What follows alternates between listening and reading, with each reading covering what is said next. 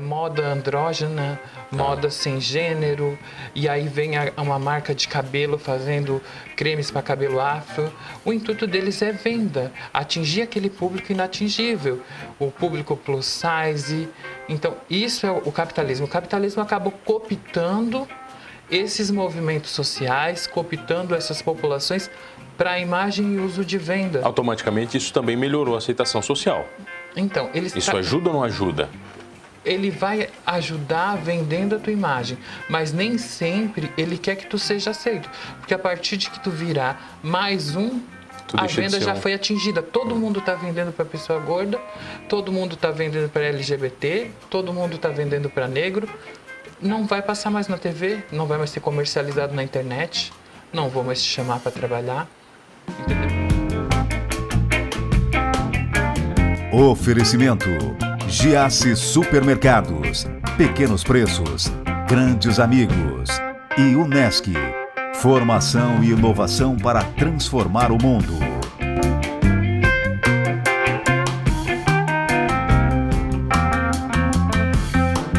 Olha, é secretária de Desenvolvimento da Associação LGBT da Murel. Tenho o prazer de receber aqui no Manos Talk Show Maria Liz. Tudo bem? Tudo bem, obrigada. Que prazer lhe receber. Eu, quero saber o que, que você faz como secretário de desenvolvimento. Agora eu estou atuando como secretário de desenvolvimento. Na última gestão eu estava atuando como presidente. Nosso trabalho foram analisar o plano de segurança pública do Estado, dentro dele especificamente as violências e violações que as populações em vulnerabilidade é, sofrem porque o plano de segurança pública é uma maneira de os órgãos, né, os operadores de segurança pública se basear e planejar como eles vão fazer a política de enfrentamento. A gente se baseia que os crimes acontecem e a gente ante isso pode criar políticas de enfrentamento, né? A prevenção é a saída. Tanto que o intuito da sociedade é a integração, a integração social. E nisso a gente analisou o plano e desenvolvemos um relatório. Aí, nesse relatório, a gente apresenta é, as diversas é, especificidades que não são contempladas, como é, as pessoas LGBT é, não têm dentro desse plano, até agora com a criminalização da LGBTfobia, na questão do sistema da segurança pública, que é o CISP, Peraí. Tá nervosa? Não, faltou ar, porque eu fui falando tudo muito rápido. falando demais, vai. E eu sou uma pessoa calma que fala devagar. Então, aí nesse relatório a gente vai apresentar é, o que, que acontece quanto à faixa etária. É, quem são essas pessoas que sofrem violência? Como é, acontece? Essas violências geralmente são em pessoas de baixa renda, com maior vulnerabilidade social, Maria? Sim. Aí o que, que a gente mapeou? A gente percebeu que a partir é, ela, o índice de morte é mais ou menos de 82% nas pessoas LGBT dos 16 aos 29 anos. Então a gente para para pensar que a vida, a faixa etária é, de uma pessoa normal, digamos assim, normal, é, a gente pode se dizer que seja medida pelo IBGE na faixa, de, acho que de acima de 60 hoje, né? Acho que é 78, alguma coisa assim, né? A média é, geral. E a média de uma mulher ou um homem trans é 35 anos. Por que, que isso acontece? Preconceito, e... violência, aceitação social? A gente percebe que é estrutural e só mexendo na estrutura da sociedade iria mudar isso. A gente pode falar, as pessoas têm uma dificuldade de falar sobre é, a aceitação sobre política de cotas, sobre essas questões que envolvem o meio social e integrar essas pessoas na sociedade. Mas eu concordo que isso seja um remédio paliativo. Não é a solução, porque como a sociedade está organizada, a gente percebe que a nossa sociedade ela não é perfeita. Então essa, distribui essa distribuição e esses programas, eles também não são perfeitos. Mas hoje a gente não consegue mexer na estrutura da sociedade. Eu entendo que a saída para todos esses problemas não só para as questões LGBT, para as questões raciais, para as questões das pessoas com deficiência, sabe? Todas as populações em vulnerabilidade, é quando os marcadores sociais, eles deixem de ser relevantes para as pessoas e todo mundo seja visto como igual. Então, quando tu vai numa entrevista de emprego... Quando os tags acabarem, é, é isso?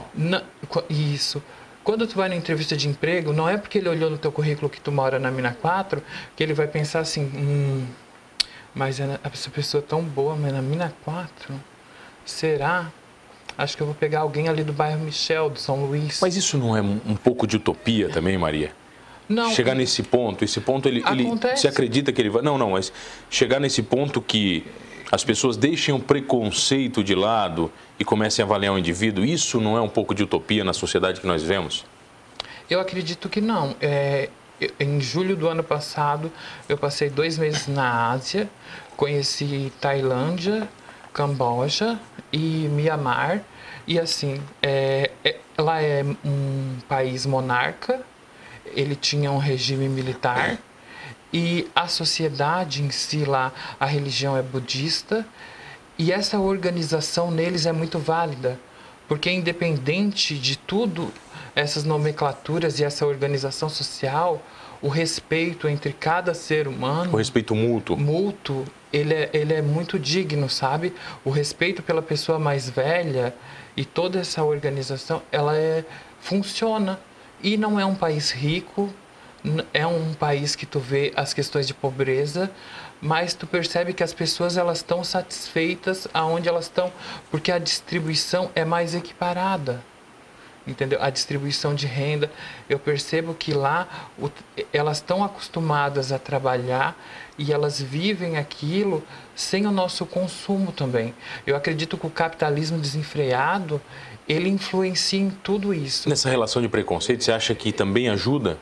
Ajuda na venda. Quando quando as populações LGBT passaram a ser aceitas, quando as marcas, as grandes marcas Adidas e muitas outras começaram a comercializar. Entenderam que esse dizer, mercado era gigantesco, né? É, a Renner jogando é, moda andrógena, moda ah. sem gênero, e aí vem a, uma marca de cabelo fazendo cremes para cabelo afro.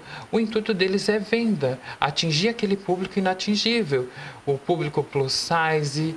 Então, isso é o capitalismo. O capitalismo acabou cooptando esses movimentos sociais, cooptando essas populações para a imagem e uso de venda. Automaticamente, isso também melhorou a aceitação social. Então, eles Isso ajuda ou não ajuda?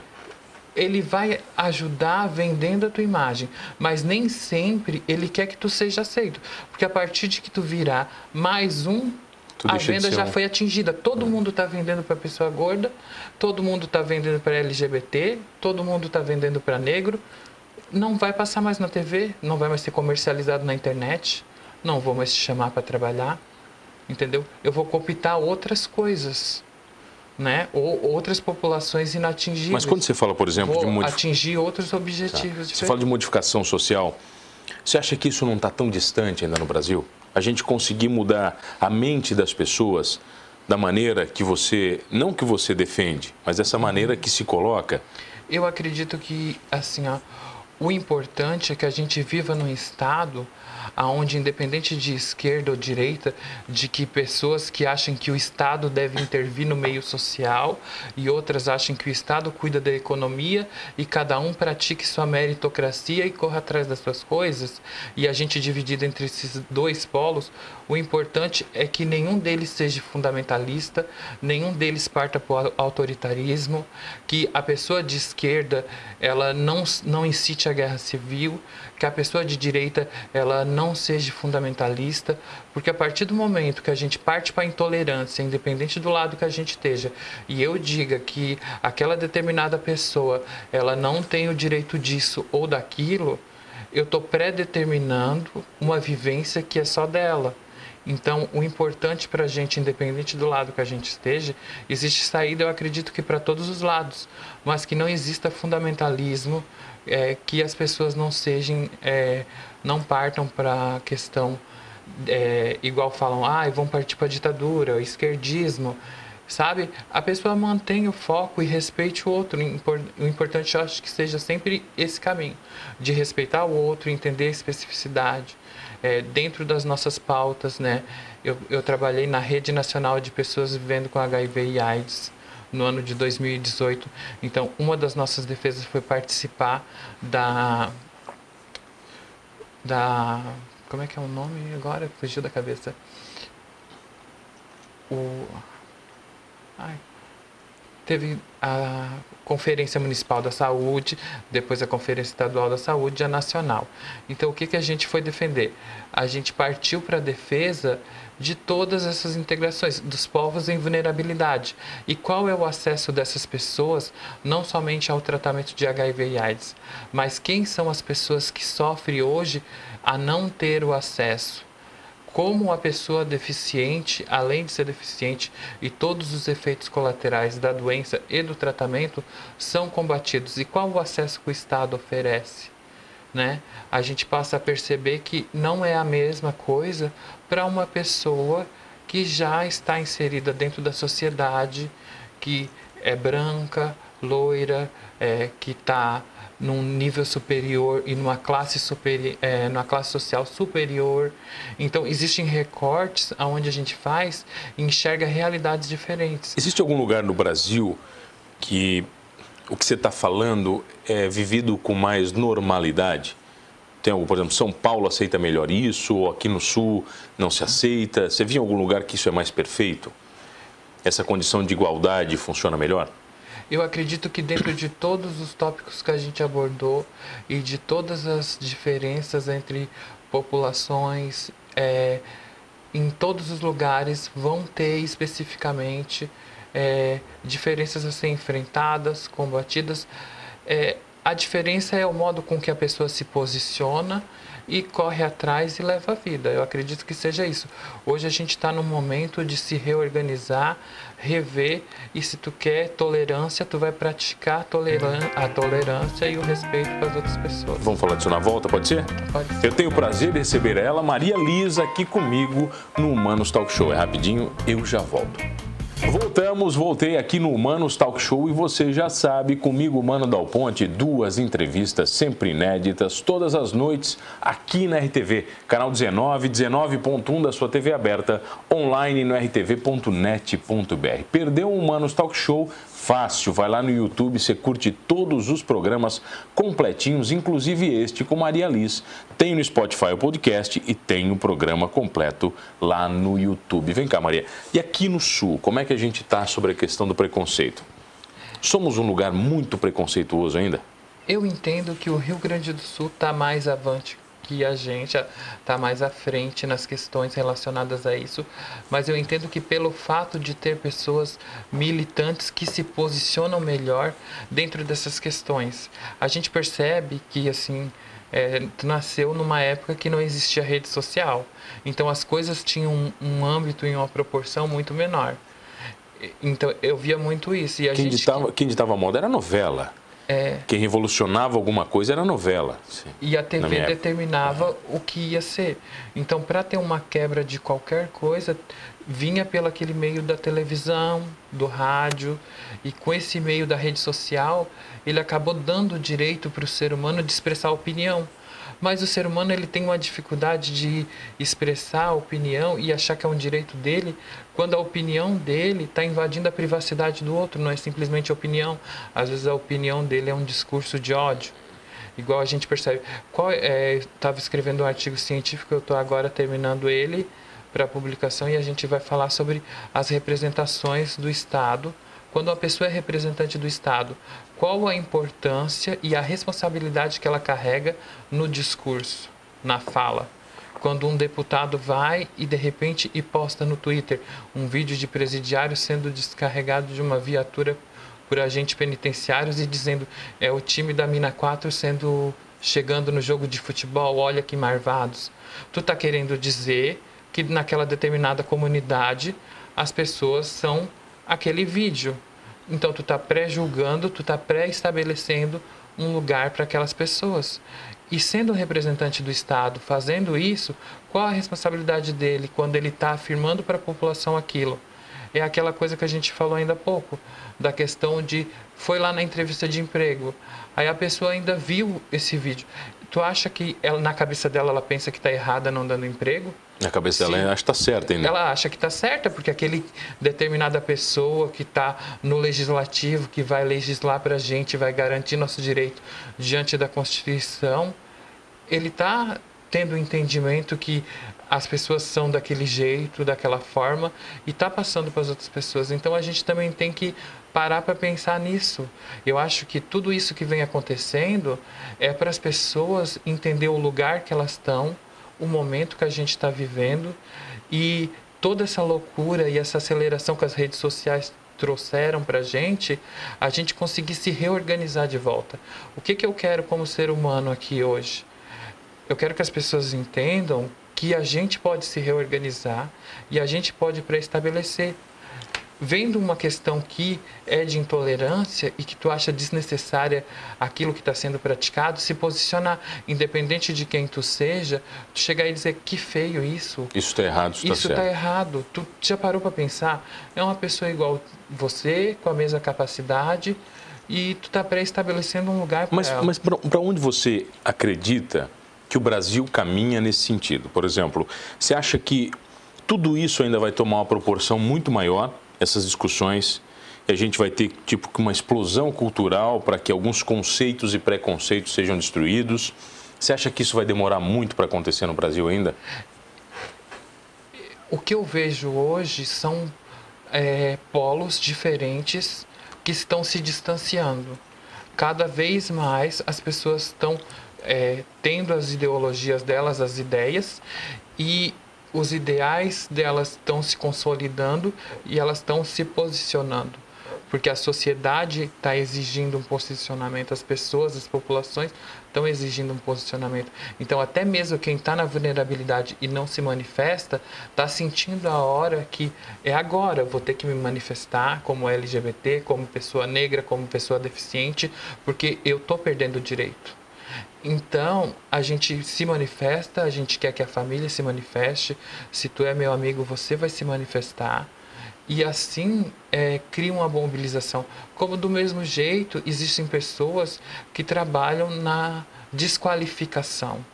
É, quando tu desqualifica, até nas questões de crime, é, a gente atendeu no um estudo de caso onde é, a mulher trans ela foi morta e o cara arrancou o coração dela e na hora da defesa dele ele falou que viu o demônio, ela era uma representação do capeta diante da Bíblia. Eu me lembro disso. É em Campinas. E ele resolveu tirar o coração daquele demônio e ele levou para guardar na geladeira para lembrar que pelo menos uma coisa boa para o mundo ele fez. Guardou o coração do demônio ali para lembrar disso. Tu acha que algum ser humano merece ter o coração arrancado do peito com a pessoa viva? Né? E ao mesmo tempo, é, isso é uma questão assim muito extrema. Mas tu também vê aquela família que tapa os olhos de uma criança, coloca no colo e não quer que ela veja uma pessoa LGBT, acha que isso vai influenciar na criação dela. Aquelas questões que falam sobre que existe é, ideologia de gênero. Não existe ideologia de gênero, existe identidade de gênero e a gente procura a busca pelo reconhecimento e respeito. Não que isso vá parar dentro das escolas como ensinando nada. O único objetivo é que se exista respeito pelo outro. Quando você é uma pessoa LGBT, negra, gorda ou deficiente, como a escola lida? Qual o representante do Estado que está lá dentro? Como aquele docente vai lidar com aquela criança? A gente fala em combater o bullying, mas a gente não pensa nisso a gente acha que é proteger demais, está dando direitos é, que acabam sendo entendidos como vantagem. Maria, o que é preconceito que nós, quando eu falo nós, a população em geral acaba praticando durante o dia e não nota que é preconceito? Você consegue dar alguns exemplos? A gente pode definir o preconceito quando assim é, é uma festa, geralmente está muito ligado à criação, eu vejo a questão das crianças. Muita gente não quer que o, o pai tipo, vai na escola buscar o filho, tem um professor LGBT lá dentro do colégio. De repente nem é professor do filho dele, mas vai vir uma reclamação ele já não quer, alvo sobre a orientação sexual daquela determinada pessoa, sobre a identidade de gênero daquela determinada pessoa. Então, quando aquela pessoa fosse tida como uma pessoa normal, ou a identidade de gênero dela ou a orientação sexual não fosse identificada, estaria tudo certo. Mas a partir do momento que eu identifico o diferente, ele é alvo de discriminação, ele é alvo do discurso de ódio. assim, o que, aí a gente te, acho que eu entendi o que tu quer saber. Tu quer saber o, o, a diferença, até que ponto uma pessoa está exercendo a opinião dela e em que momento vai começar a ser um discurso ser de ódio, de ódio ou de preconceito.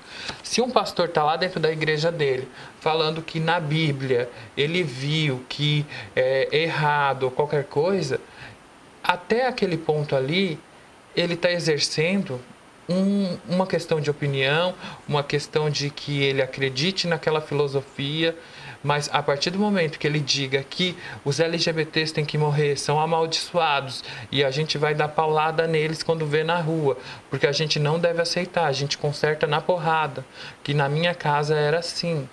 Aí isso está virando discurso de ódio, porque eu estou incitando as pessoas a praticar né, o ódio contra o outro, um determinado grupo independente do que seja, né? A gente argumentou nas questões LGBT, mas a gente entende que existem várias outras populações.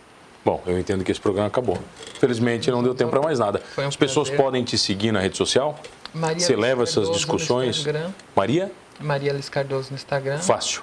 Fácil. Chama no direct lá para bater papo, discussões, tudo mais? Pode chamar se quiser discutir alguma coisa sobre segurança pública, populações em vulnerabilidade, algumas questões sobre violência, violações de direitos humanos. Tudo lá. É tudo lá. Maria, obrigado pela presença.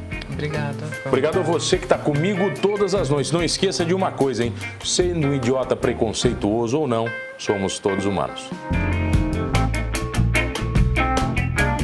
Oferecimento: Giasse Supermercados. Pequenos preços, grandes amigos. E Unesc Formação e inovação para transformar o mundo.